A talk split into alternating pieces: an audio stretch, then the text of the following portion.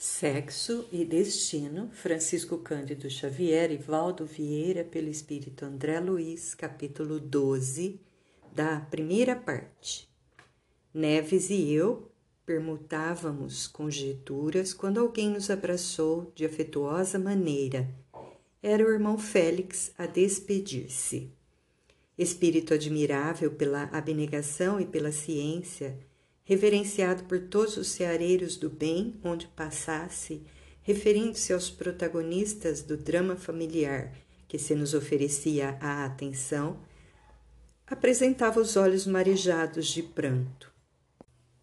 Via-se-lhe não somente a piedade fraterna, mas também o imenso amor àquelas quatro almas reunidas ali, naquele aprazível recanto do rio Parados agora, respirando as aragens que encrespavam docemente as águas da Guanabara, enquanto o céu da madrugada imprimia mais amplo realce às estrelas, enternecia-nos reconhecer-lhe o paternal carinho, qual se for um homem comum, descansando conosco à frente do mar.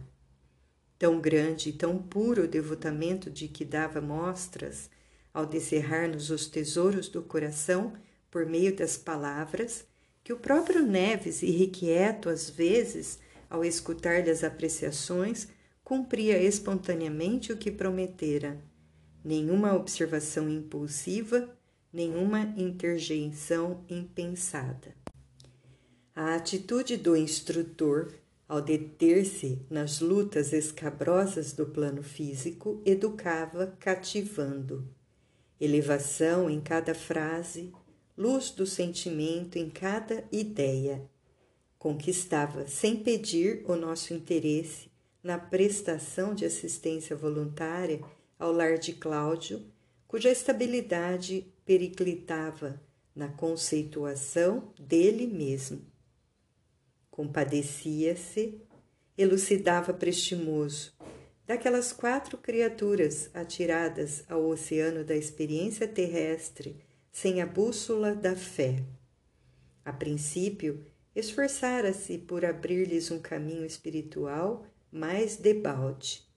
Afundavam-se em profunda névoa de ilusão, hipnotizados pelas gratificações transitórias dos sentidos carnais, ao jeito de passarinhos agarrados à casca apodrecida de um fruto sem a mínima disposição de consultar a saborosa riqueza da polpa. Descobrindo algo mais à própria intimidade, relatou-nos que vira Cláudio renascer, que acompanhara Dona Márcia no berço, que seguira de perto a reencarnação de Marina e Marita, deixando ver nas reticências as lágrimas que semelhantes realizações lhe haviam custado, sem alardear virtude ou superioridade em torno dos empeços vencidos.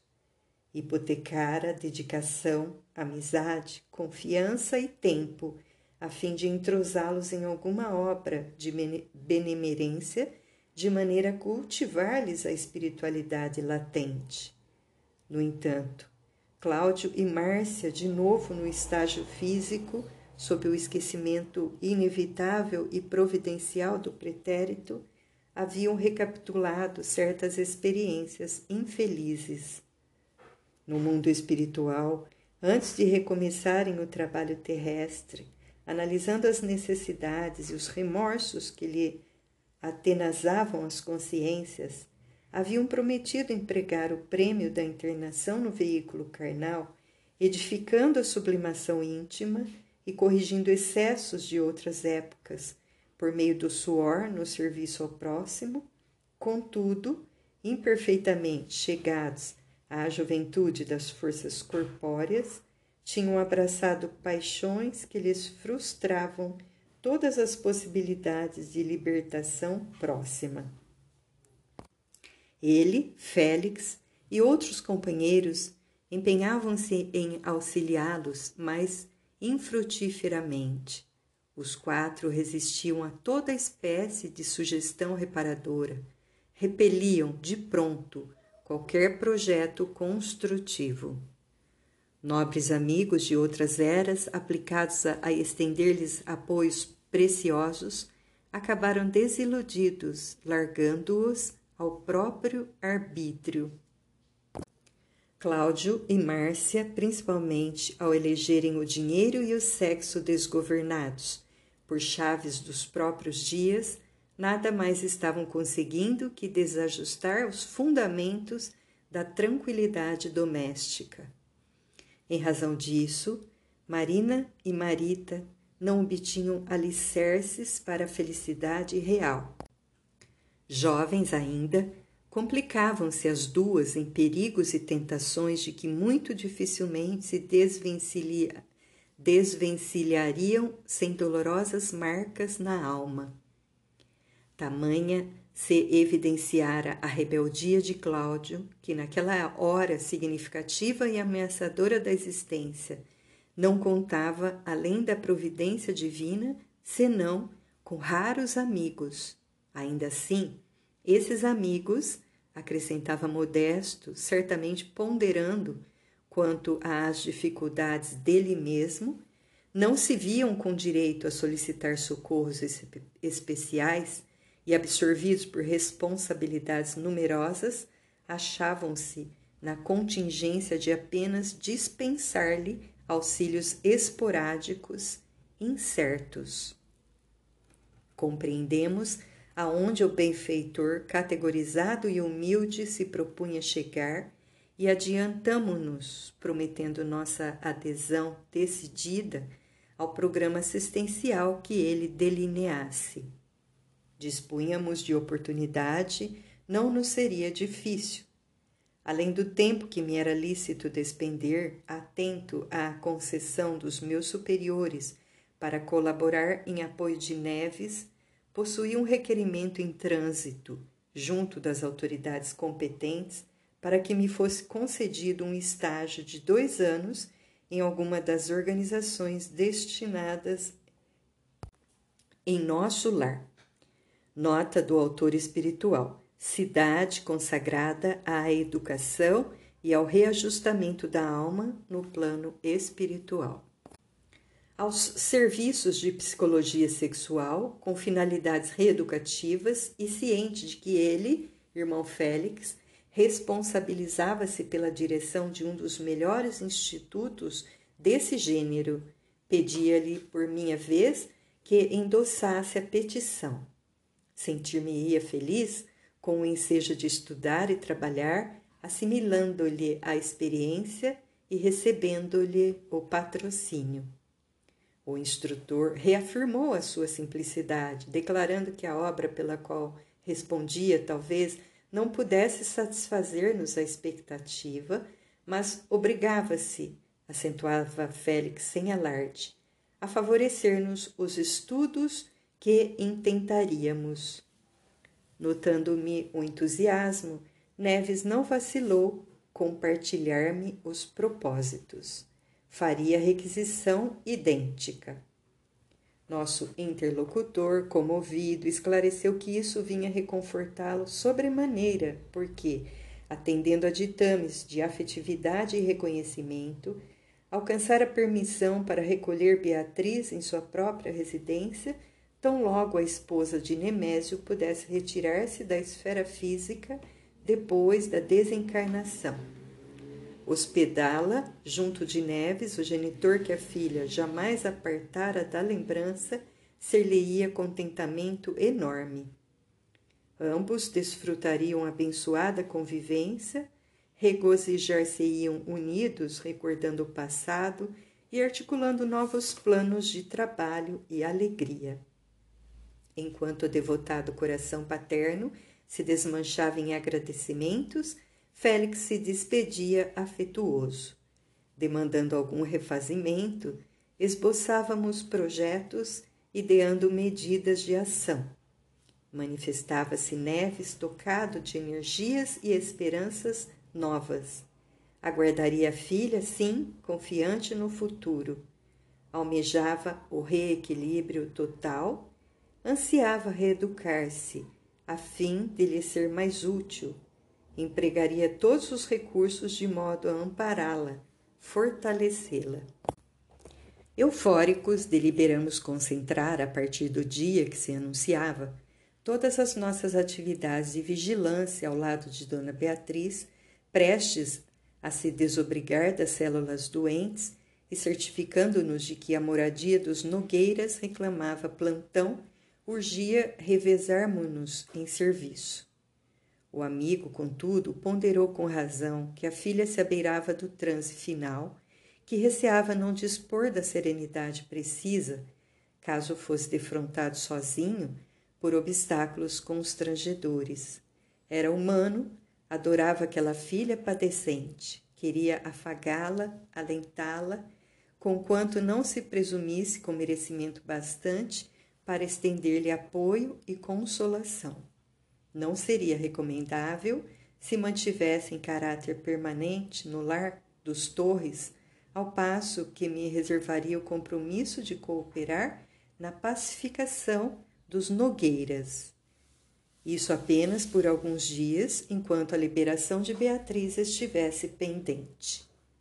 Tanto quanto possível, por outro lado, poderia de minha parte tornar para junto dele, partilhando-lhe o clima da filhinha agonizante, onde nos acomodaríamos aos imperativos de nossa edificação moral estudando e servindo para mais amplo rendimento das horas. Aqueci, contente, aquelas nótulas sensatas. Foi assim que, refeito, regressei manhã alta ao apartamento de Cláudio, no intuito de investigar a sós a paisagem que me pautaria o quadro fundamental de aplicação ao dever assumido. Cabia-me conhecer as minudências suscetíveis de adquirir maior importância de momento para outro, esquadrinhar pontos de apoio, tomar contatos e, se possível, ouvir pessoalmente os dois irmãos desencarnados que ali desempenhavam lamentável papel. Entrei. Apenas Dona Márcia conversando com a senhora que se incumbia das mais pesadas obrigações no recinto doméstico, a comentarem os tópicos engraçados de certo programa de televisão que a família acabava de instalar com espírito de novidade e alegria. Tudo calmo, os vampirizadores ausentes, limpeza e ordem. Em dado instante, a figura de Marita invadiu-me o cérebro Afeiçoara-me à pobre menina. Era uma filha espiritual que me tocava resguardar solicitamente. Desas desassossegado, precipitei-me para a rua e a breve trecho via na loja colorida e simpática, ensaiando sorrisos para as freguesas bem postas. Abracei-a paternalmente, expressando-lhe em silêncio votos de paz e otimismo ela respondeu de modo instintivo, acalentando vagas ideias de reequilíbrio e esperança. Registrava-se-lhe a melhora inequívoca. O amparo magnético assimilado funcionara eficiente. Ignorando por que motivo acusava-se tranquila, mais forte. Repousara, reconstituíra-se, retomara o gosto pelo trabalho, palestrava animadamente, selecionando algodões estampados. Nossa presença passou a despertar-lhe reflexões. Não obstante opinar-se nisso ou naquilo entre as clientes amigas, começou a pensar, pensar. Depois de alguns minutos, pressionada pelas lembranças, Caminhou para o telefone e chamou Dona Márcia, perguntando se ela viria, na parte da tarde, à Copacabana, e, informada afirmativamente, rogou à mãezinha adotiva a procurar, se possível, às quatro. Lanchari lanchariam juntas. Tinha algo a dizer-lhe. Concluí que significaria abuso incomodá-la no trabalho em que se obrigava a retalhar atenções por meio dos pensamentos descontínuos e aguardamos a ocasião adequada a fim de inteirar-nos acerca de atividades ou problemas em que nos fosse possível desenvolver algum préstimo. No horário previsto, acompanhamos mãe e filha até pequenino recanto de hospitaleira sorveteria, considerando a gravidade da tarefa de que fôramos investidos. Postadas ambas em clima de segredo, Marita desafogou-se com dificuldade, começando a falar, discreta e humilde. Que Dona Márcia lhe perdoasse os aborrecimentos daquela hora, entretanto não tinha culpa. Não desconhecia a extensão da mágoa que lhe cortaria a alma, daria tudo para não feri-la, mas sentiria remorsos se não lhe contasse o sucedido. Hesitara muito antes de resolver situá-la no assunto, adiantou acanhada. Sentia-se, porém, sua filha pelo coração, devia confiar-lhe tudo e, na ingenuidade de moça inexperiente, relatou a confissão que Cláudio lhe fizera a descrever-lhe os modos, lance por lance. Espantara-se, sofrera muitíssimo, jamais esperava por semelhante ocorrência. Tivesse parentes e não vacilaria mudar-se para evitar escândalos. Era, contudo, dependente, sozinha. A única família que possuía eram eles mesmos, os Nogueiras, cujo nome usava orgulhosa desde a infância. Andava desorientada, receosa, pedia conselhos. A interlocutora, todavia, escutara sorrindo, nem mesmo interrompendo de leve a deglutição da taça de creme que saboreava com requintes de paladar. Tamanha impassibilidade esfriou a disposição da jovem, que passou a resumir quanto pôde as confidências e alegações que se inclinava a expender, e com indizível surpresa, não somente para Marita, que lhe aguardava ansiosa a palavra, mas igualmente para nós, que não contávamos com o ardiloso expediente de Cláudio, defendendo-se previamente. Dona Márcia patenteou, no semblante sereno, absoluta incredulidade e participou que o marido, na véspera, a convidara para conversação à parte, comunicando-lhe certas apreensões. Dissera-lhe que, à noite, no entendimento mantido, não tivera coragem de mencionar o assombro que o perseguia, porquanto julgara prudente refletir sobre o acontecimento que tanto o penalizava antes de avançar em qualquer conclusão. Entretanto, após meditar aturadamente, deduzira que ela, Marita, necessitava da proteção de um psiquiatra. Dona Márcia perfilhou um tom de voz em que se conjugavam inquietação e advertência e continuou informando, informando. Dissera-lhe Cláudio haver experimentado imenso alívio ao vê-la penetrando no quarto na noite da antevéspera, porquanto, momentos antes, ao despertar a filha adotiva sonambulizada, fora assaltada por ela com muitos beijos que lhe ouvira frases inconvenientes, que se forçara a reação, pelo que a esposa percebera as vozes com os quais tanto se assustara. Anunciara-lhe ter refletido suficientemente e acabar aceitando a hipótese de um desequilíbrio. Rogara-lhe concurso para que um psiquiatra interferisse no problema. Assumiria ele a responsabilidade das despesas e, preocupado qual se achava, faria mais ainda.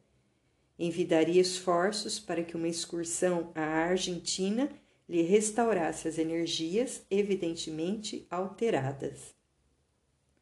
Diante da estupefação que nos dominava, a senhora Nogueira tomou posição conselheiral. Recomendou à menina procurar se esquecer, distrair-se. Explicou que não viera ao encontro no intuito de abordar o caso. Ante as alegações da filha, entretanto, não encontrava outra saída além daquela em que lhe abria o coração. Esposa e mãe defenderia a paz de todos não concordava em que se tomasse partido. Cláudia efetivamente contraíra contas com ela, Dona Márcia, nas ingratidões do marido. Isso sim. Mas no tocante às filhas, sempre tivera conduta de pai exemplar. Nada justo incriminá-lo.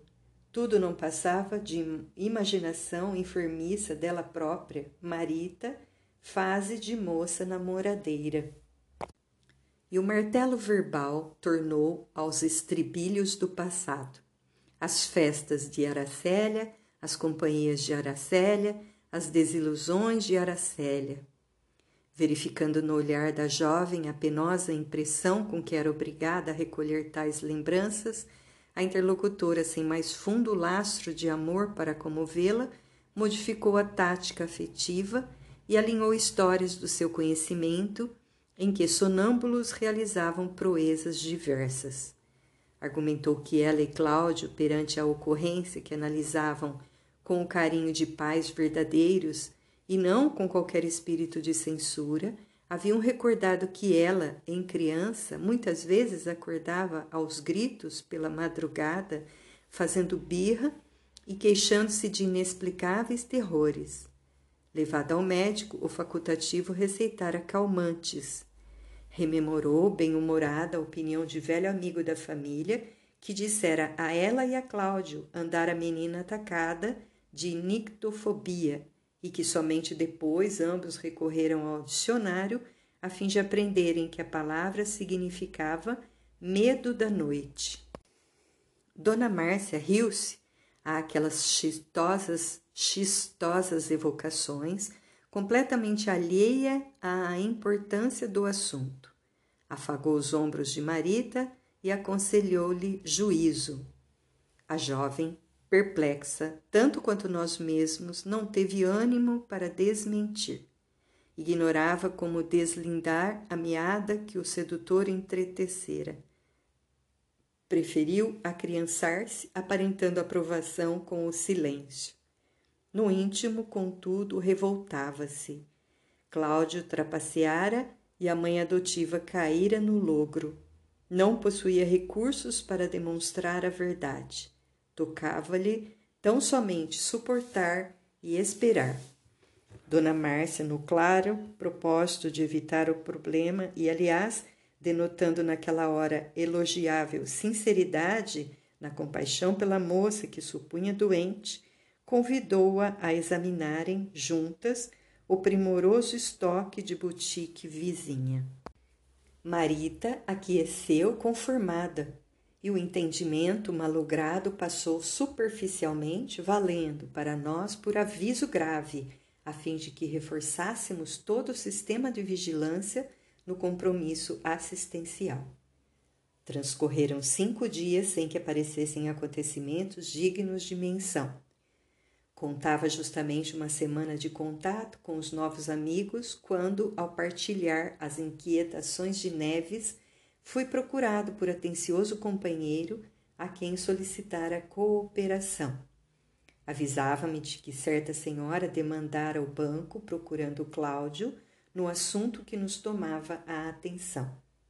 Ao sol da manhã, em giro alto, dirigi-me para o local encontrando-a em pequena sala de espera, contígua a extenso escritório, na qual operosa equipe de funcionários desdobrava operações de contabilidade interna.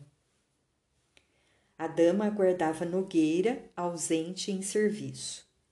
A recém-chegada trajava-se com primor, exibindo, porém, o ar das mulheres que, depois de perderem as ilusões, acabam fazendo negócio dos prazeres que já não são mais capazes de usufruir.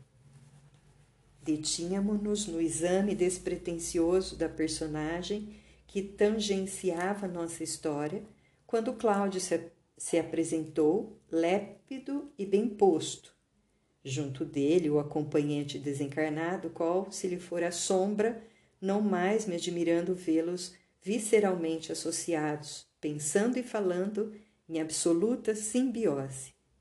Conheciam-se os dois, porquanto ela, o, ele, a nomeou para logo de Madame Crescina, inclinando-se familiar para a conversação cochichada, demonstrando-se ambos naturalmente acostumados aos segredos que se transmitem da boca ao ouvido.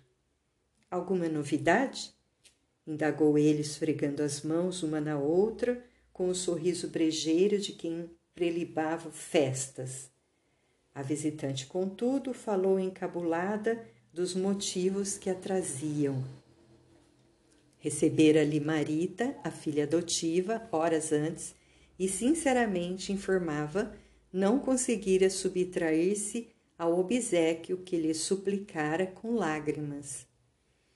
Diante do interlocutor atento, prosseguiu comunicando que a moça desejava encontrar-se na noite próxima com Gilberto, um rapaz que vez por outra lhe frequentava o casarão.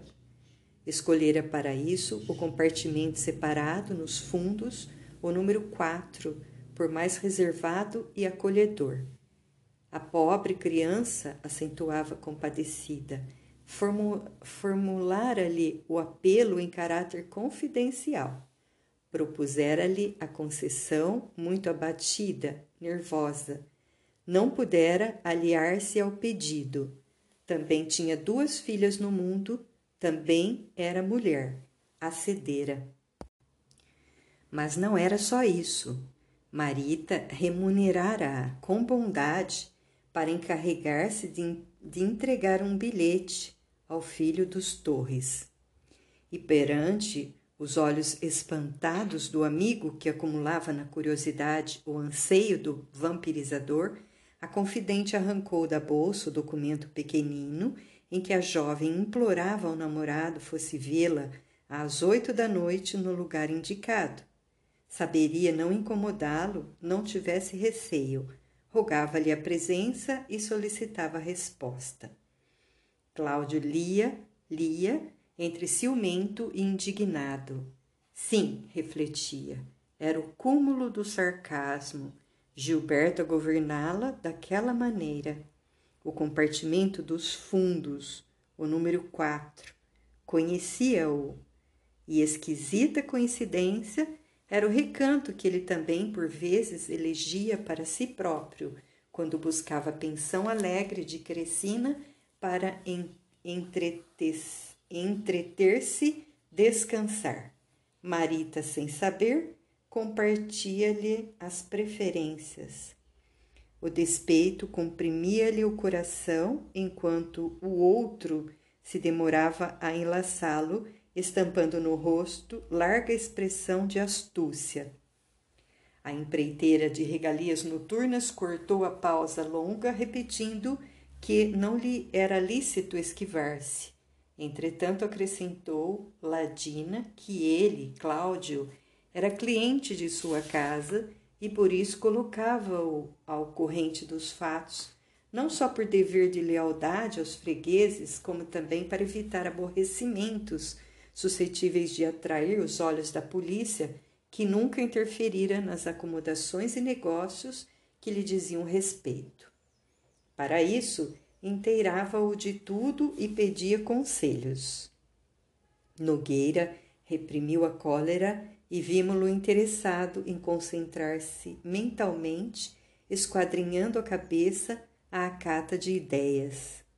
Embora ignorasse que se acostumara a absorver-lhe nas sugestões de uma inteligência estranha à dele, buscava-lhe sequioso os estímulos, supondo naturalmente que batia às, às portas da imaginação para desencravar os pensamentos.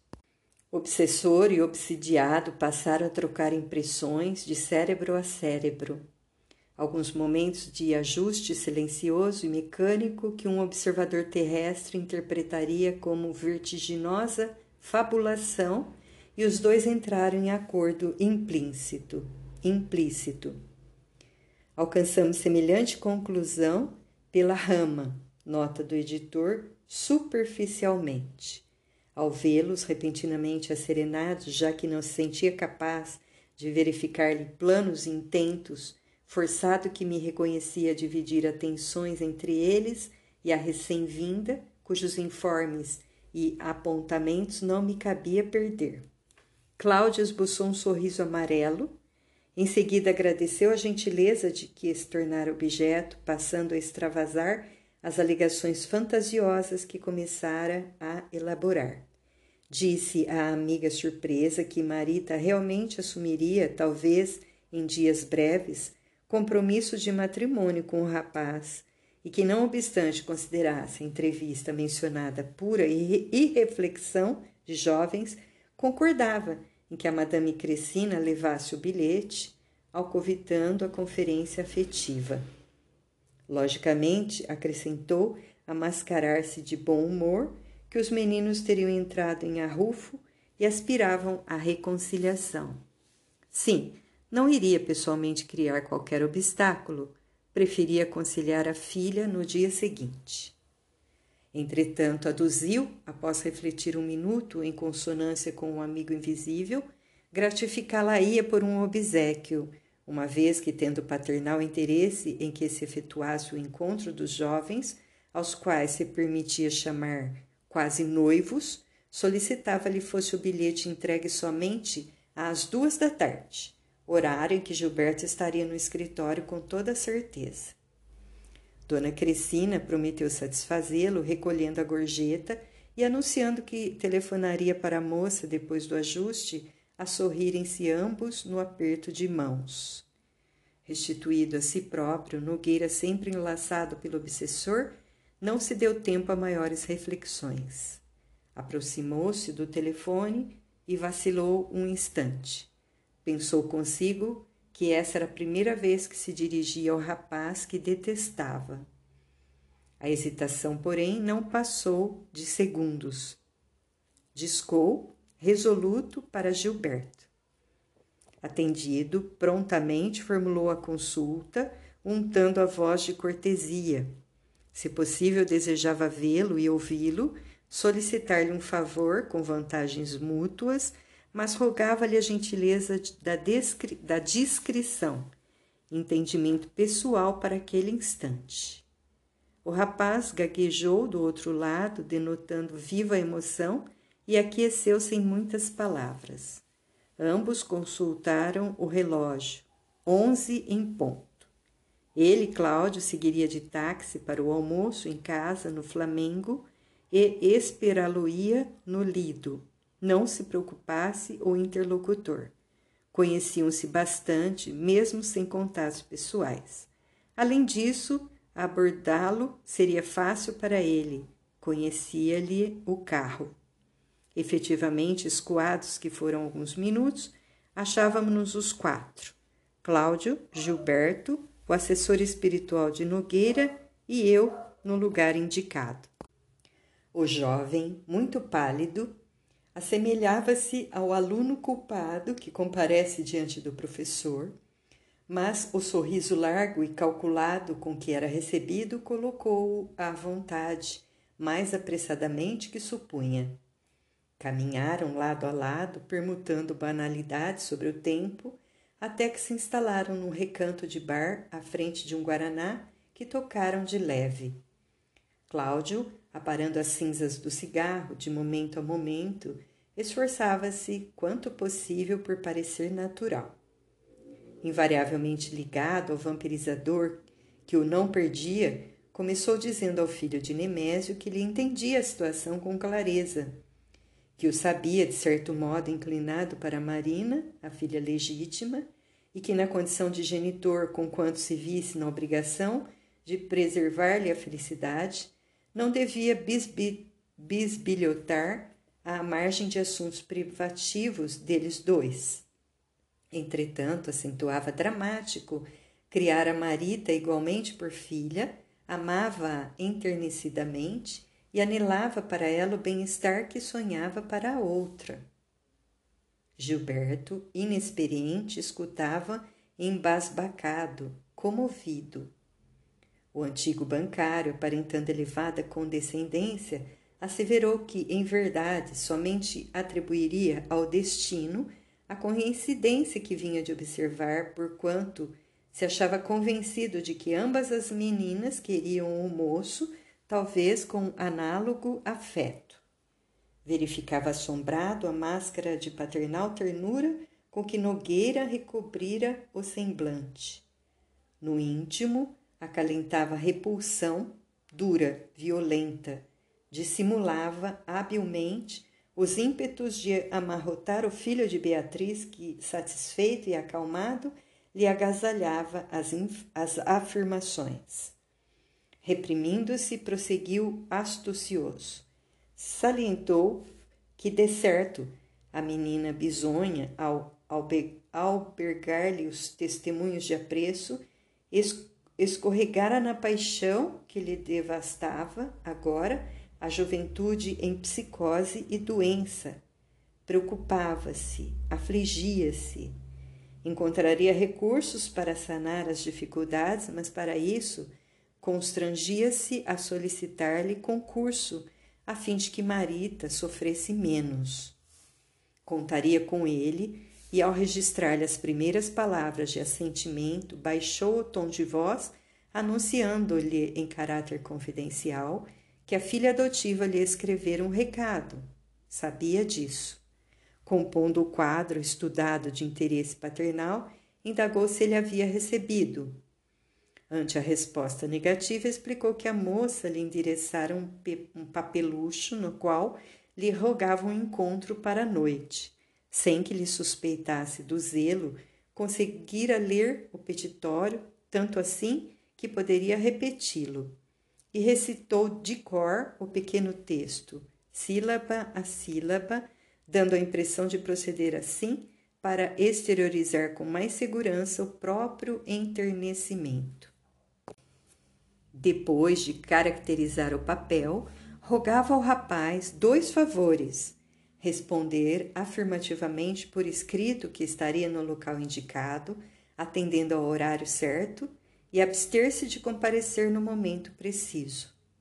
Fantasiou que a menina andava desorientada, enferma, temia um choque. Não dispunha de outro remédio senão pedir-lhe aquele tipo de cooperação. Isso porque naquele mesmo dia estava providenciando a aquisição dos documentos necessários para que ela fosse à Argentina em companhia de Márcia numa viagem de refazimento e recreio. Não seria prudente estragar-lhe o ânimo, naquela hora, com uma negação formal. Naturalmente que o interlocutor era dono de si, agisse como melhor lhe parecesse. Ele, porém, nos sentimentos de pai que o moviam, receava consequências. Nada custaria satisfazer-se àquela particularidade que considerava providencial. Se Gilberto aprovasse a ideia, ele próprio, Cláudio, se incumbiria de buscá-la no endereço marcado, não só com a notícia positiva da viagem no bolso, de modo a proporcionar-lhe renovadora alegria, ao mesmo tempo em que poderia apresentar a ela as desculpas dele quanto à ausência. Compreensível que, com a autoridade afetuosa de pai amigo, se responsabilizasse pelas escusas do moço uma vez que usaria o tato imprescindível. Por fim, consultava-o como justificá-lo no instante oportuno, se devia alegar a razão do bolo como negócios, serviços, empeços domésticos ou inesperado afastamento do rio. O filho de, dos Torres ouviu tudo encantado. A proposta pareceu-lhe uma peça vazada em profundo bom senso. Além disso, respirava feliz. Verificava haver encontrado alguém que o levaria passo a passo a libertar-se de um compromisso que lhe pesava demasiado na consciência. Chegado a esse ponto, desinibiu-se. Perdera os derradeiros resquícios da desconfiança com que iniciara a conversação.